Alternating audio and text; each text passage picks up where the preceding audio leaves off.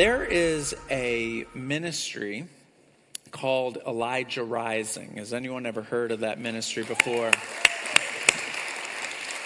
You're doing a good job on social media there, David.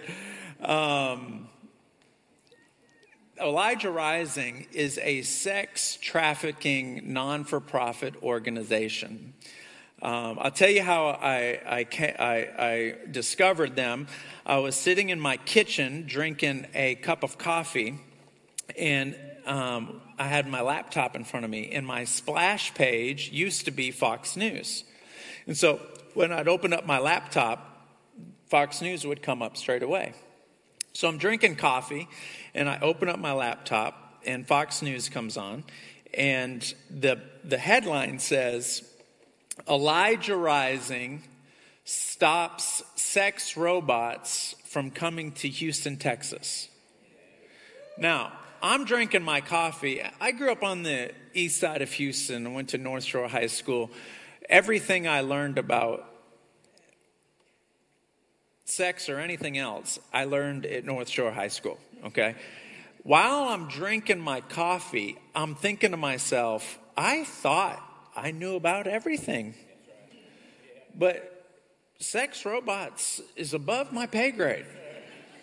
Don't even know what they are. What they are. I'm flipping out. I'm like, how do you? Uh, what in the world? What in the? Are you going to get electrocuted messing with these things?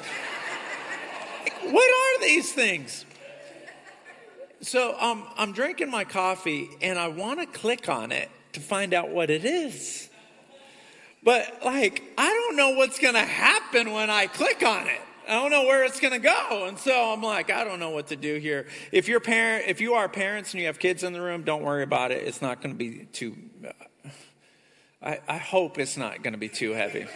If it is, I'm sorry, but I, am going to, I'm concentrating on it.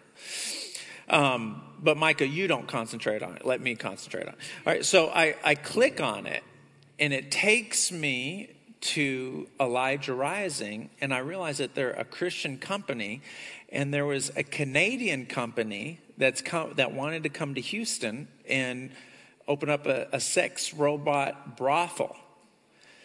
And Elijah Rising heard about it. David and Micah at Gamboa heard about it, and they started fighting tooth and nail to stop the company from coming. The fight got so much press that eventually they ended up in the Oval Office and they won the case and they got to take pictures with the president and and all that stuff. So when I, I saw that, I thought, oh my goodness, I've got to I've got to meet these people. So um, I invited Micah is the uh, um, is the what are you? She's the executive director. Um, they're very, they've become very good friends of mine. And this is why. Um, this whole story happened in 2018. So uh, I invited her to come to the church and her husband, David, uh, to come to the church, and I'm going to interview her just like this. During the interview, uh, she looks at me and she says, Thank you so much for inviting me. And her eyes roll back in the back of her head and she starts slipping back into her chair. I thought she was having a seizure. And so I just like ran over there and caught her and said, Hey, just relax. Then all of a sudden she stops breathing. Now I'm telling myself, Frankie, just relax. She's not breathing. Uh, we had a doctor in the room, and we also had a um, somebody who has served our country in Afghanistan for either two or three tours.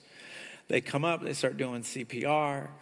Um, after 10 or 15 minutes, she is as cold as this table.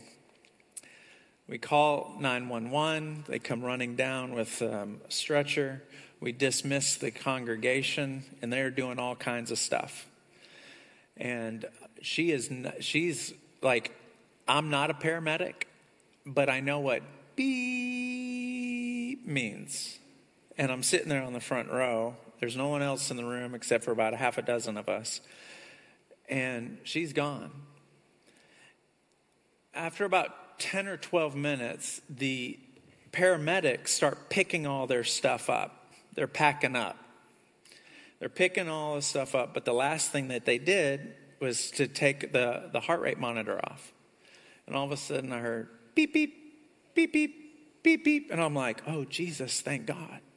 I didn't know it at the time, but she was in full cardiac arrest. So, full cardiac arrest is when three things happen uh, your brain stops, your heart stops, and your breathing stops. You go into partial arrest, only one of those stop, well, or two of those stop. In her case, all three. And so, um, 48 hours later, uh, she comes out of her induced coma. I walked in the room and I said, Micah, are you okay? And she goes, I'm really sorry I messed up your service, dude. I said, What? And I look at her husband and he's like, I, I, don't know. I, don't know. And I look at the doctor or the nurse. Nobody knows anything. She's just like, you know, eating applesauce. And, you know, I'm like, are you, uh, is everything okay? Everything's fine. No residual effect at all. At all. Nothing. Nothing. To David's dismay, I think she likes shoes more than she did prior to the event. But Nothing. Nothing. But this is what did happen. On that day, that was the first day where we started seeing, uh, a week after that, we started seeing, actually, two weeks after that, healings and miracles every single time we prayed for them in this service. Every time we pray for healings and miracles, something happens. Every time. Keep on clapping. Micah Gamboa, come on up here.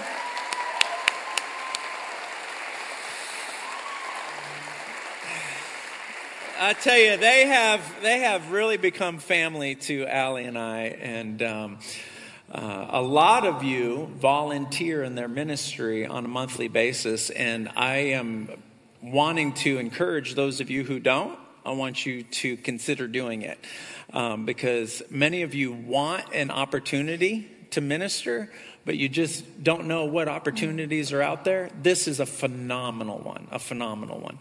Uh, our church gives financially every month to them. Uh, they are a partner. We love them. If you look in your cell phone at the app, um, there are only three ministries that we really partner with um, as far as giving financially Guatemala, Bogota, and Elijah Rising. Uh, we give to other ministries, but we give to them every month. And uh, we're partners with them. Tell everybody exactly what Elijah Rising does. Absolutely. Uh, well, first, thanks for having me. Um, what an introduction. Here, grab your mic like this and just pull it up just a little bit. Okay, is that better? Ooh, oh, yeah. I love it. That's awesome. um, yes, so Elijah Rising exists to be a bridge to the exploited. So we want to go into the places where we know that women and children and sometimes men are being sold for sex. Um, we go into a number of different places right here in our communities. In fact, we have five different locations all across the city. Uh, so, right here in Spring Woodlands, as you mentioned, we go right into the, the heart of the sex trade. Um, and when we're doing that, we're not only sharing the love of the God, like we're sharing the gospel, we're praying for the sick, um, but we're also offering them a way of escape.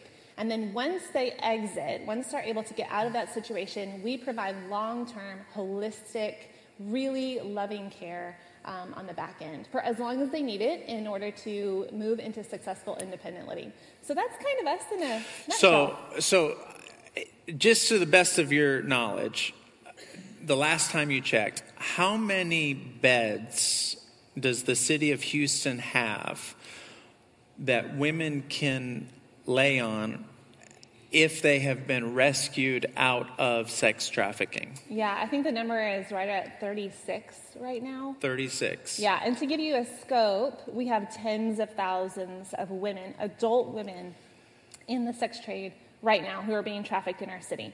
So, tens of thousands of women need a place. We have 36 beds, and we have seen probably anywhere from 170 to 250 women exit every single year.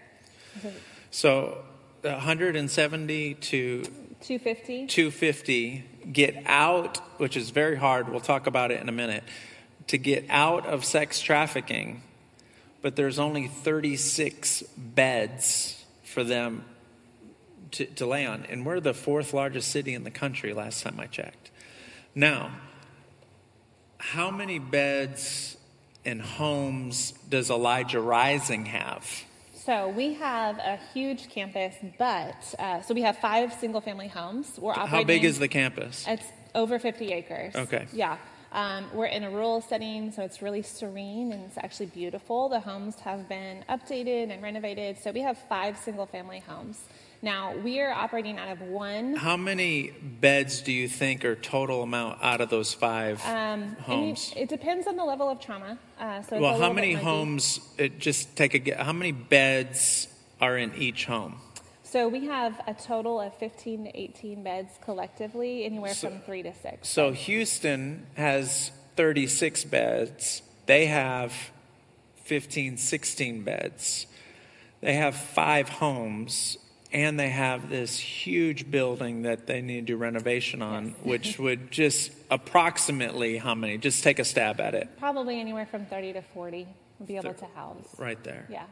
So they're offering, and they will be able to offer more than the entire city of Houston put together to provide restoration and get them back on their feet. All right, let me ask you uh, an, uh, a particular question. Is sex trafficking a problem for the nation, or is it actually present and prevalent in the woodlands? Absolutely. Yeah, absolutely. If you do a Google search, you can actually see there were 176 cases alone. I think this was in 2018, um, right here in Montgomery County, and those were sex trafficking cases. Now, what that doesn't show are all the cases that don't ever get prosecuted or even get in that pipeline, of which there's like 90% that don't ever get reported, don't ever get even get to the, the point of, of being prosecuted or going into that funnel. So we know of so many, and there's there's a number of just retail brothels that I could I could take you from Tell them what a retail brothel Yes. is. Okay, so it's a looks like a massage parlor, looks like a bar sometimes, looks like a foot re- reflexology clinic or something like that. That's right here in our community.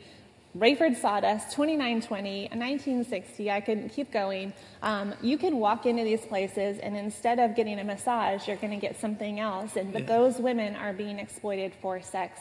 So that's a brothel right here in our city. So when you drive down the road and you see like Subway, and then like right next to it, it says massage. That's not like a spa that you go buy a certificate for your wife for Christmas. When it says massage like that, there's a 99.9% chance. Don't let me, you know the numbers. lot, uh, yeah. That is a, a type of a brothel. That's right. Yeah. That's right. And I think the misnomer is that, oh, those women, maybe they want to be there. Maybe they want to be in prostitution. And so, you know what? That's really not my problem. Um, but the fact is that women or any individuals in prostitution are being trafficked, and that's a rate of 90% or more. And so when you see prostitution, you have to make the connection and say, no, actually, her circumstances, her pimp, her, her father put her in there, and I can go on and on. Um, but there are levels, uh, there are layers of reasons why that lifestyle has been chosen for her rather than she making that like like choice, right? Right. So it's not a it's not a question of well, do I go to grad school or do I go work in a massage parlor? Like that's never the choice. Right. The choice is do I stay at home with my stepdad and keep letting him abuse me, or do I go into this industry, or Right. vice versa? So there's a lot of reasons why women um, or even individuals will be in the sex trade. So we have to make that connection that they're actually being exploited, whether or not they chose it. Right. You said something in the first service that blew me away. Um, McDonald's and Starbucks. Mm-hmm. To finish that thought. Okay, so we used to have this saying. Um, there are about four to five to six hundred known locations, these retail locations, brothels in our city, in, our, in the greater Houston area. That's more locations than Starbucks. But what I realized to, just today, we realized um, that there's actually more brothels in our city, in the greater Houston area, than there are Starbucks and McDonald's combined.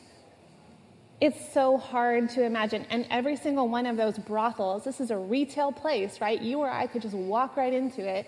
Uh, these retail places operating so flagrantly in our city, and they have anywhere from five to 125 women in each of those locations. And these are like mothers and daughters and sisters. These are women like with hopes and dreams. And so when you look in the Bible, it talks like in Jeremiah and Lamentations, it's like, my eyes are rivers of tears because of the destruction of the daughter of my people. And like that's what I feel so much whenever Elijah Rising steps out. These are the Lord's daughters. And so I have a responsibility to them, to my, my generation, to step into those places and cover the widow, cover the oppressed, cover the foreigner, do whatever I can in order to take her into a safe location. Okay. Remind me, this isn't the question I'm about to ask. It's going to be my next question. I, I don't have like questions sitting here. We're not going off a script. Um, remind me to ask her about the other 90%. Okay, that's going to be my, but I'm going to forget to ask that question. Here's the question I want to ask. Um, let me preface it with a movie. How many of you ever seen that movie um, with Woman. Richard Gere? Pretty Woman, right? Pretty Woman. And Richard Gere comes and he takes this, you know, prostitute off the street and just gives her a wonderful life. So when I heard about Elijah Rising, I honestly, I was embarrassed that this was my thought, but I imagined pulling up with, in a limo to one of these massage parlors with some of you guys that are real big and strong, of course. Walk in, walk into the place and look at the seven or eight, 14 women that are in there and say, Today's your lucky day. Let's go. And put them in the limo and look at the guy who's running the joint and say, And what are you going to do about it? Throw the women in the limo, take them down the street, and change their life, whatever that requires. Change their life. Put them up in a place. Feed them. Give them money. Get them a job. Just change their life. And then after that, get back in the limo, go back down the next corner, go up to the next massage parlor, kick the door in, and say, All right, ladies, today's your, and just keep the process going. How hard is that? Like, we could do that. And some of you would really enjoy being the tough guy to kick down the door. Um, some of you have your CHL and you just want an excuse, right? So, um,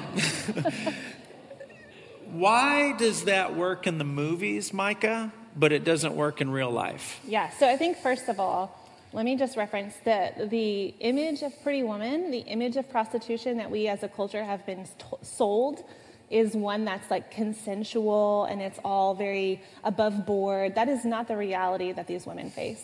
Women ha- in prostitution or trafficking have a death rate that's 40 times higher, 40 times higher than any other um, job, shall we say.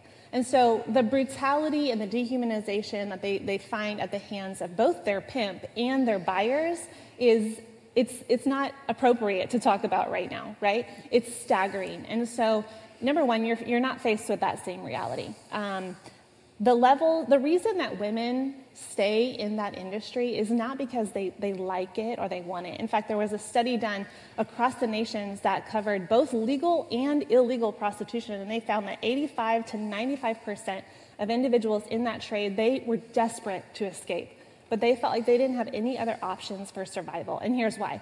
Because, number one, pimps will use all different types of, of psychological coercion. They use Stockholm syndrome, they use uh, surprise, unexpected sexual, physical, verbal violence to keep these women um, at like learned helplessness, at, at fear for their lives, right? So that's number one. You're physically afraid to cross this person. And then number two, they'll take whatever vulnerability that that woman has, whether it's children or maybe it's an addiction, um, or they'll find out her social security number and they'll take out a bunch of loans that then they default on. So she may be a foreigner. So maybe she doesn't know the language. Um, maybe she is a domestic woman. Maybe she's a domestic woman, and this pimp has already taken out all these loans in her name, so she can't get an apartment anyway. She, the pimp might have her kids, or maybe he knows where her kids are. Maybe he knows where her parents live. And so he'll use whatever kind of means and ways to keep her um, not only afraid for her life at any given moment, but trauma bonded to him. And so we're, we're encountering women with layers of psychological and spiritual and then physical um, reasons that they stay captive in that situation. So, if I were to drive up, so when you drive down the street and you see all these, you know, um, capped, uh, every letter is in caps, massage, just no, right? Just no. If I were to pull up with a limo and say, all right, ladies, everybody get in, there's a strong possibility, correct me if I'm wrong, not one of them would get in. The pimp knows where her kids are, knows where your family is. And something she told me over lunch with, with David they'll videotape them doing these sexual favors and they'll have the videotape and say, if you ever leave me, this is going viral. So they probably wouldn't even get into the limo.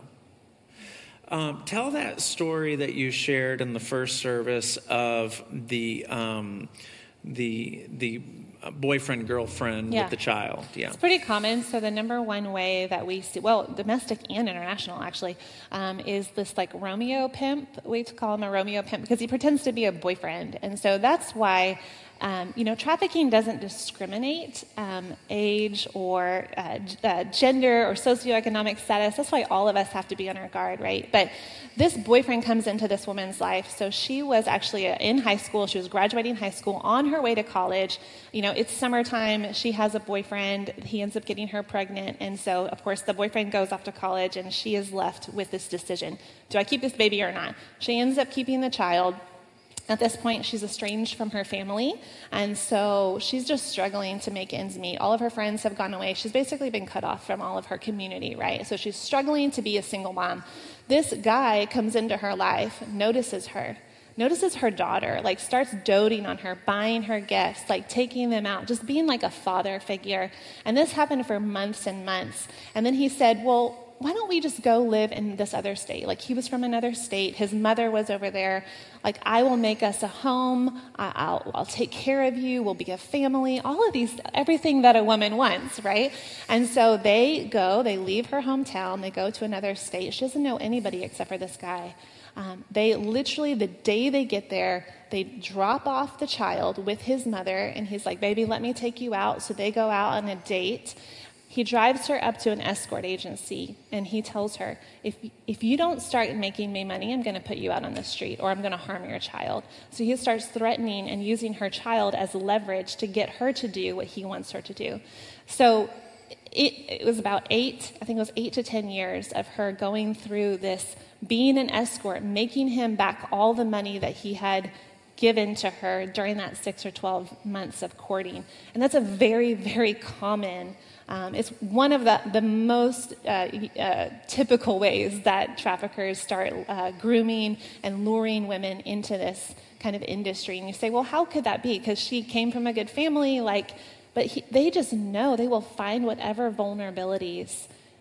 We like to say that trafficking is just an exploitation of vulnerability. Mm-hmm. And so, if you have a vulnerability, there is a chance that traffickers or pimps, or I like to call them predators, are going to capitalize on those mm-hmm. things. You know, something else she mentioned to me um, is they'll go to the mall or they'll kidnap a girl, they'll take a girl, or, or, you know, a Romeo pimp will come into somebody's life and lure them away. You bring them to another city, they don't know anybody.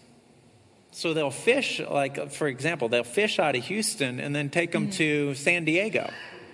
So I have a 16 year old daughter. You take her to San Diego without a cell phone, where's she going to go? Mm-hmm. Who's she going to call? You know, especially in this day and age where nobody has memorized any phone numbers. They're all inside of there. You know, when we were growing up, those of us that were born prior to, you know, year 2000. like we had like 10 or 12 mem- phone numbers memorized, right? Do you guys remember that? Now it's like I don't nobody knows anybody's phone number, right? So you take a 16-year-old girl or you take a single mother whose whole life is the child. Mm. and take them to San Diego, they don't know anyone. They do not know anyone. Um, Tell us about the other 90%. I remembered.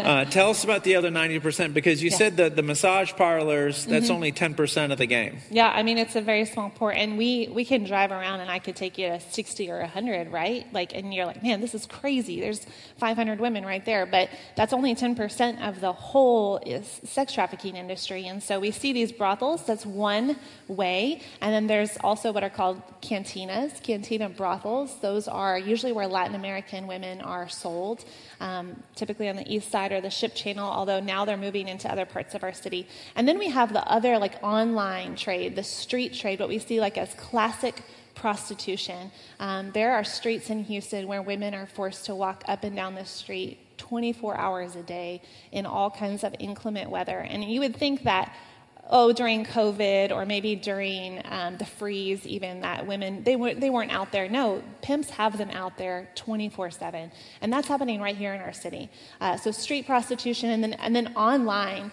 Um, so there's all these different types of apps. There's all these different types of online portals where you can go and you can literally purchase a woman by race, by age, by body type, by all of the things, right? And so the thing about trafficking, too, is that it's ageist and it's racist. It's inherently misogynistic. There's so many different problems with it.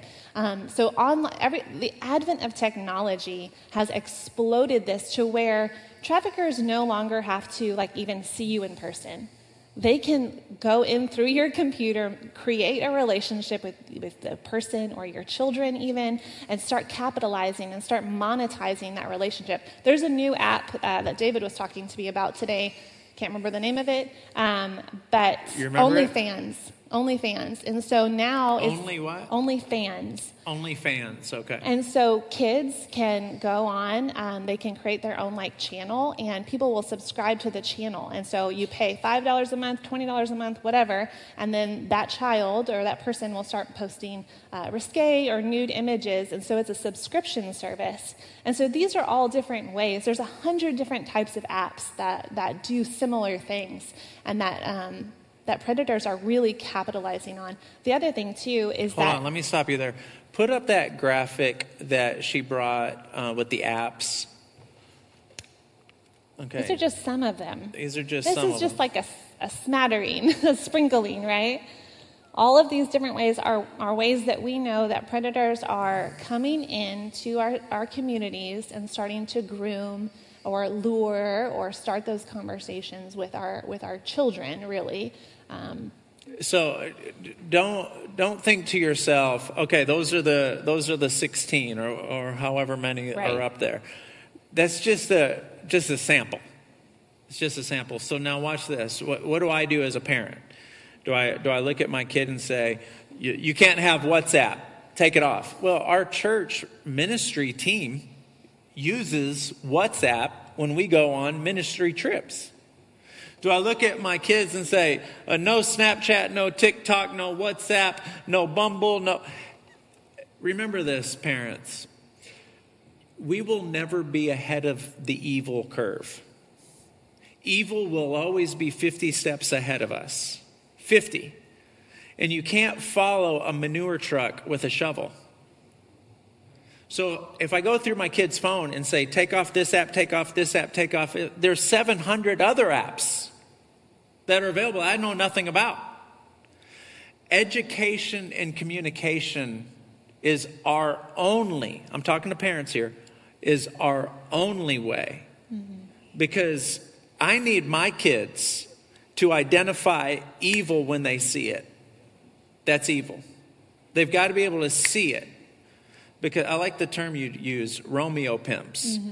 They don't come in and are like, I'm a devil and I'm going to ruin your life. right? Like, that's not how they come. No. They come as your best friend. Mm-hmm. Do you want to add anything to that? No, I think that's brilliant. Because I just learned all everything I just said. I learned from you over lunch. So that's um, why that's why the Bible says when you wake up, when you lie down, when you walk outside, when you go inside, when you're doing life with your family, here's how you disciple. And you you have to have these conversations. And I'm gonna we have books and we have resources for parents that start at age three. having conversations. Now, obviously, it's all age appropriate, but you have conversations. When you see this image, you don't have to look at it. You can look away. All of these little things. It's, it's safe.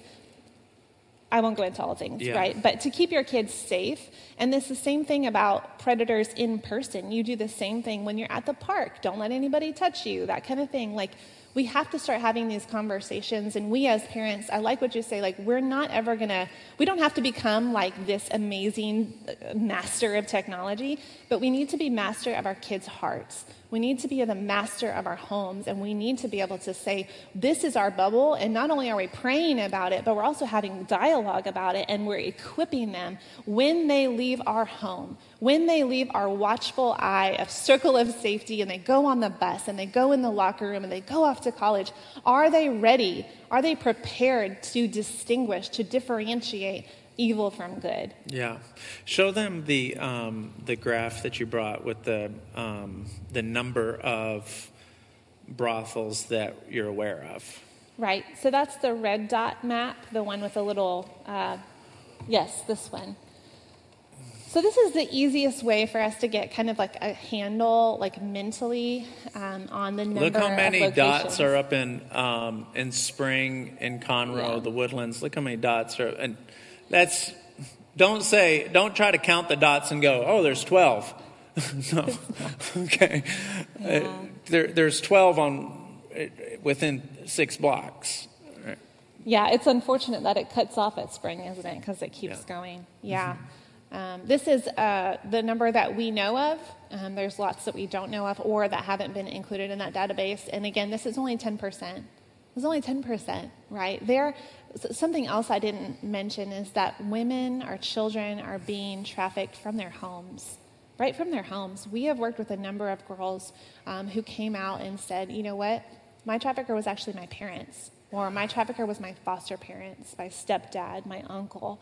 And they're putting these kids online and sometimes selling them um, physically too. So don't think that that, let's not be deceived. Like, we are not inoculated, right? We're not inoculated from evil. We have a responsibility um, to protect our communities. And that's part of the why Elijah Rising does even speaking engagements to raise awareness so that we can defend our communities. Tell them about the monthly outreaches, and um, I want as many of you guys uh, that have interest to be a part of this. This is phenomenal. Go ahead. So monthly, we call them interventions. Uh, interventions or outreach. We go into these locations. Do we go right into these brothels or cantinas, or we send specialized teams out onto the streets, um, and all these different ways that women are being exploited. And so what we do is we'll we'll go and we, we try and meet her where she's at. So if she's hungry, we bring her a meal, or if she's cold, we'll bring her a jacket. You know, whatever it is we can do to start that conversation and to bring her, envelop her in like a place of safety, even if it's for 10 minutes, where she knows, you know what, my pimp cannot get to me right now, right? Um, and we start having these dialogues, and you would be amazed the conversations that the, the Lord really allows during those times. So it's about sharing the gospel, it's about sharing the love of God, but it's also about the practical. Like, we give her a rescue number that, like, hey, anytime you need to get out or you need an exit, you need a safe place, call this number 24 7, day or night, and we'll dispatch a team, we'll pick you up, and we'll take you into a permanent place of safety. And so anyone can do that. Honestly, anyone can do that. I mean, we have grandmothers and we have businessmen and we have high schoolers. Yeah. So it's for everyone. Tell them about the um, the example you gave earlier about the salesman on the yeah, phone. so One, one of the best uh, team members, we have this phone bank outreach where we just sit in a location and we call these numbers because the numbers are online. The, the women's numbers are online. So we start calling them and we have amazing conversations with them right there. Um, but one of the best outreach volunteers is a salesman because he knows how to bust through that list, right? He knows how to make all those calls. Cold calls are not a problem for him, and he's a man, so he can have these amazing conversations with these women, and they just open up to him. Yeah, that's it's just powerful. So this is this is my um, this is my number one ask. Talk with your kids. They hate. I have um, a seven year old, and a thirteen year old, and a sixteen year old. Every time I talk about relationships or sex with the thirteen year old or sixteen year old, they are giving me the face that says, I don't want to talk about this. Change the subject yesterday. I don't want to talk about this. You're making this uncomfortable. I'm uncomfortable. Don't talk. Here's what I'm going to say have the uncomfortable conversation. Okay? Have the uncomfortable conversation. Um, trust me. There, you are not teaching them anything that Yeah. they have not already learned in the lunchroom. Mm-hmm. Okay, I have one kid who goes to a public high school. I have another kid who goes to a middle school private school. I don't care what school your kids go to, they know it. They know it. You say, not my kid. No, your kid too. They know it. What? Tell me about the um, the the average age that kids get exposed to porn. Yeah, uh, six years old in Christian homes. There was a study that was done specifically in church, like Christian families. And so we're finding that kids are being exposed to pornography at younger and younger ages. So it's not a matter of if my kid will be exposed, it's a matter of what age will they be exposed and how many times will they be exposed and what will they know. And here's the other thing is that pornography is two things. One, it's linked to trafficking because over half of the women in trafficking said that pornography was made of them during their exploitation. During their exploitation. So you cannot distinguish whether that's a willing individual or an unwilling individual when you're watching or consuming pornography. So that's number one. Number two is that the pornography today is misogynistic, it's, it's dehumanizing, it's brutal, and it's violent. And so when these children are being exposed to it, it actually registers as trauma in your brain. And so we have to equip our kids when they are exposed multiple times. How do they handle that? What do they do? Here's the second reason why we brought Micah in um, is because so many of us we want to feel God move through us. It's rare to feel God move through you when you are not trying to help somebody else. Can I say that again? It is very rare to feel the presence of God move through you when you are not trying to help someone else. And I'll take this next step. You will never feel God as consistently you feel than when you're trying to help someone else. And so, volunteer because you want to feel like you are partnering with God. Okay? Like you're partnering with God. Um, since we've started talking, I think close to um, um, this, this topic is not interesting to everybody, and that's okay. If you came here for healing, we're going to go for healing at the end of the service. Um, I know a lot of people come just for that. We will be going for healing. Um, here's the next thing I want to do they don't have a Sunday morning service. Okay, they don't have that. So their way to have a payroll and run their ministry is through people like us. So every month we send money to Elijah Rising. Here's my ask for you I want you to give a number that you can give for a long time each month. Maybe it's $10, maybe it's $1, maybe it's $5, maybe it's 50, maybe it's 100. Something that you can give for a long time. And get on the Celebration Church app and just scroll down, go to give, and scroll down. You'll see Elijah Rising there. Click on Elijah Rising and say monthly donation of a certain amount. If you ever want to stop it, it's very easy to do. You can do it through the app or you can call us and stop it. If you want to make a one time donation, then do it the exact same way and just select one time donation. Some of you might want to do both. You want to give the ministry a one time donation right now, and you want to contribute to their payroll. Um, and so, what we're going to do is, I'm going to give you an opportunity to do that right now, because if you don't do it now, then you won't do it. All right? It's called human nature. And so go ahead and pull out your cell phones. Everybody, pull out your cell phones. And again, if you only give $1 a month, I want everyone to give something. Now, if you're um, if you just refuse to give through an app, we will take your money any way you feel comfortable with it. okay, so you can write a check. Uh, send it, uh, write it to Celebration Church in the memo line. You put Elijah Rising and put it in the box back there. And every single dollar that we're um, in this moment is going to them. Okay, it's going straight to them. And and while you guys are um, are go ahead, pull out your cell phones. I want to. Uh, while you guys are doing that, we're going to give you some like um, entertainment. Um, Isaiah is going to play under me while I sing. I know it's a joke, but. Draw me close to you.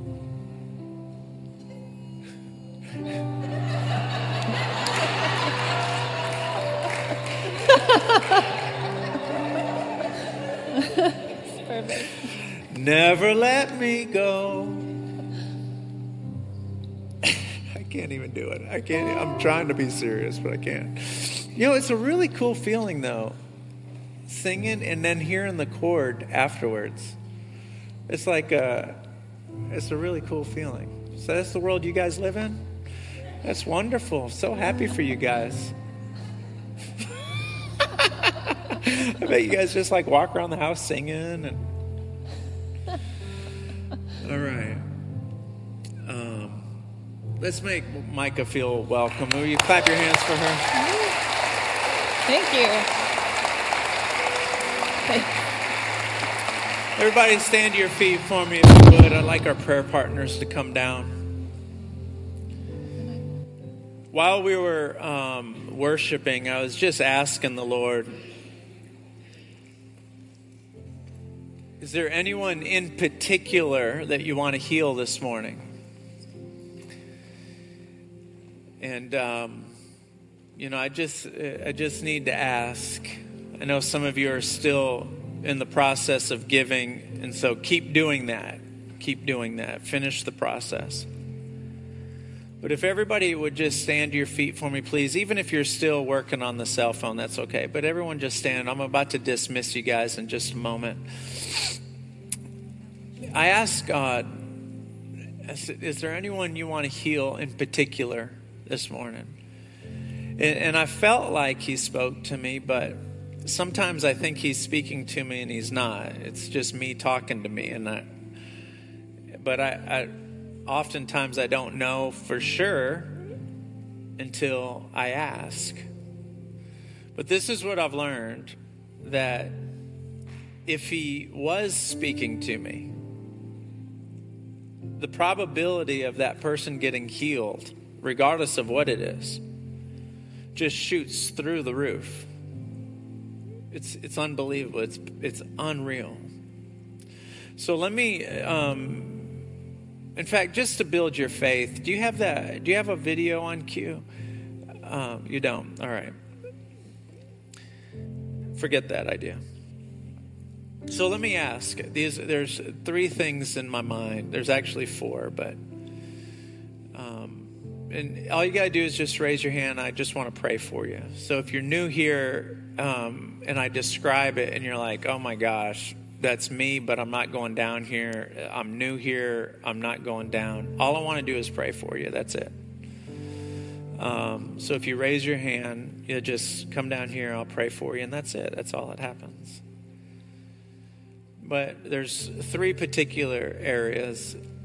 The first one is an, uh, on both hands, like this, uh, uh, or both arms, a pain that, uh, or a tingling sensation that shoots through your, from your elbow to your, um, your pinky and your ring finger on both sides. It just shoots sometimes. Sometimes it's at the same time, sometimes it's one or the other but it just shoots to these particular fingers, your ring finger and your pinky. Is it you? Okay. Is there anyone else? Come over here. I want to pray for you. Is there anyone else? It, it shoots from, from here down your fingers. Is it you? Come here. I want to pray for you. I want to pray for you. Is there anyone else? It's like this tingling. And then, like a, a sciatic nerve on your, on your left leg, right up here, that it's either bothering you right now or you, know that that's where you have a major trouble there. It shoots down your left leg, kind of starts up here and it shoots down. Sometimes, no, it's up, like right up here. And if nobody raises their hand, maybe uh, is it is it you? And again, if no if no one raises their hand, is it is you as well? All right, come here. The Lord's going to heal you. And um, here, no, no, no, just face me because I'm gonna pray for you in a minute. So one, two. Now I'm gonna.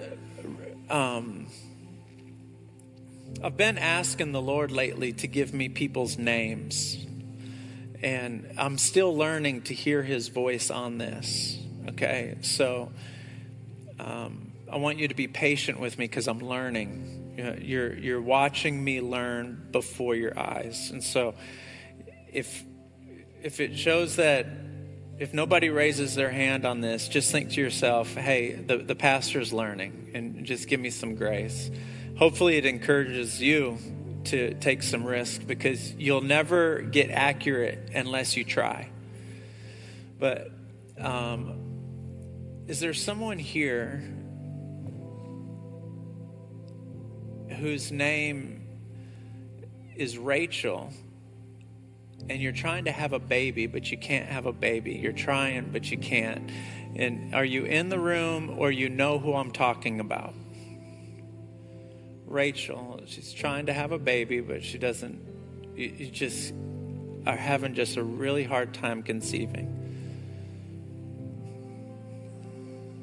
You're either in the room or you know who I'm talking about. Now, this is what I'm gonna this is what I'm gonna ask. If it is you, but you don't want to raise your hand because it's embarrassing, I get it. I get it, I get it, I get it, I get it. But it would really encourage me as I'm trying to hear from God on your behalf. And it would also encourage the other people in the room to know that God's moving in this way. Is that anyone in the room? Rachel. Okay. Well, it's either one or two possibilities, and I always lean towards the first that I missed it. Or there's somebody watching online, and that's you. If it is you online, then just believe because God just called your name. But as of me right now, this is the moment where I have to be intellectually honest with you guys and just say, I thought I heard and I didn't. And sometimes I'm right, sometimes I'm wrong. I was right here, wrong there. Um, but I want you guys to lean into it. Man, I'm really surprised. I feel like it was really strong. I almost want to go back to it. There's no, I don't mind being wrong, but really? Sometimes I know I'm about to be wrong and I do it anyway. But no, Rachel. All right. I missed it. Let's everyone raise your hands in this room. There are prayer partners from one side of the room to the other. One side of the room to the other. Whatever your need is, whatever your need is, they're here to pray with you. If you're not 100% sure you know where you'd spend eternity if your heart were to stop beating, then I want you to come down here. Let someone pray for you. The Bible says, if you're ashamed of me in front of man, I'll be ashamed of you in front of the Father. There's nothing more important than this moment. There's going to be no official dismissal, but let's just sing this song one time through before anybody goes. Be blessed in the name of the Lord. I love you so much. I'll see you next Sunday.